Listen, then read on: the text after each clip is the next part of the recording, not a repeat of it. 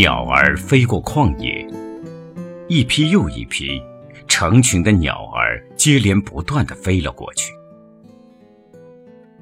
有时候四五只连翩飞翔，有时候排成一字长蛇阵。看，多么壮阔的鸟群呐！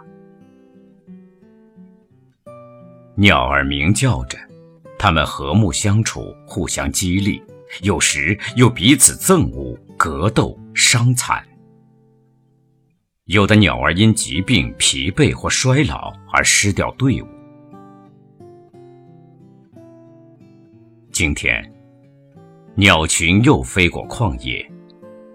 它们时而飞过碧绿的田园，看到小河在太阳照耀下流泻；时而飞过丛林。窥见鲜红的果实在树荫下闪烁，像从前，这样的地方有的是，可如今到处都是望不到边的漠漠荒原。任凭大地改换了模样，鸟儿一刻也不停歇。昨天、今天、明天，它们继续打这里飞过。不要认为鸟儿都是按照自己的意志飞翔的，它们为什么飞，它们飞向何方，谁都不清楚，就连那些领头的鸟儿也无从知晓。为什么必须飞得这样快呢？为什么就不能慢一点呢？鸟儿只觉得光阴在匆匆忙忙中逝去了，然而它们不知道时间是无限的。永恒的，逝去的只是鸟儿自己。它们像是着了迷似的，那样剧烈，那样急速的振和翱翔。它们没有想到，这样会招来不幸，会使鸟儿更快地从这块土地上消失。鸟儿依然呼啦啦拍击着翅膀，更急速、更剧烈地飞过去。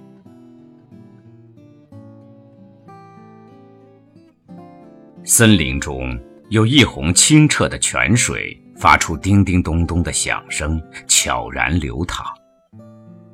这里有鸟群休息的地方，尽管是短暂的，但对于飞越荒原的鸟群来说，这小憩何等珍贵！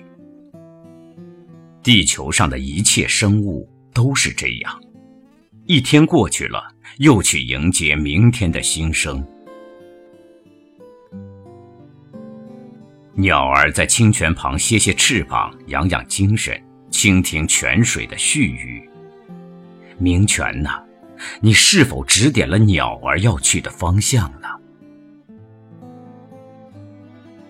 泉水从地层深处涌出来，不间断地奔流着，从古到今，跃进地面上一切生物的生死、荣枯。因此。泉水一定知道鸟儿应该飞去的方向。鸟儿站在清澄的水边，让泉水映照着身影。它们想必看到了自己疲倦的模样。它们终于明白了，鸟儿作为天之骄子的时代已经一去不复返了。鸟儿想随处都能看到泉水，这是困难的。因为他们只顾尽快飞翔，不过他们似乎有所觉悟，这样连续飞翔下去，到头来鸟群本身就会泯灭的。但愿鸟儿尽早懂得这个道理。我也是群鸟中的一只，所有的人们都是在荒凉的不毛之地上飞翔不息的鸟儿。人人心中都有一股泉水，日常的烦乱生活遮蔽了它的声音。当你夜半突然醒来，你会从心灵的深处听到悠然的鸣声，那正是潺潺的泉水呀。回想走过的道路，多少次在这旷野上迷失了方向。每逢这个时候，当我听到心灵深处的鸣泉。我就重新找到了前进的标志。泉水常常问我：“你对别人、对自己是诚实的吗？”我总是深感内疚，答不出话来，只好默默低着头。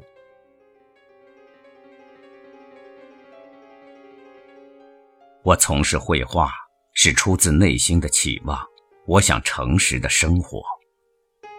心灵的泉水告诫我，要谦虚，要朴素，要舍弃清高的偏执。心灵的泉水教导我，只有舍弃自我，才能看见真实。舍弃自我是困难的，甚至是不可能的，我想。然而，絮絮低语的泉水明明白白地对我说：“美，正在于此。”你我相逢在黑夜的海上，你有你的，我有我的方向。你记得也好，最好你忘掉，在那交汇时互放的。光亮，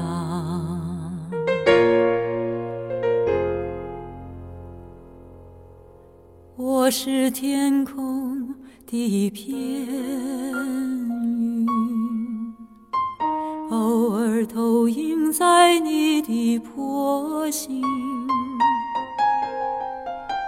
你不必压抑，无需唤醒。在转瞬间消灭了踪影。我是天空的一片云，偶尔投影在你的波心。你不必压抑，无需唤醒。在转瞬间消灭了踪影，你我相逢在黑夜的海上，你有你的，我有我的方向，你记得也好。最好你忘掉，在那交会时。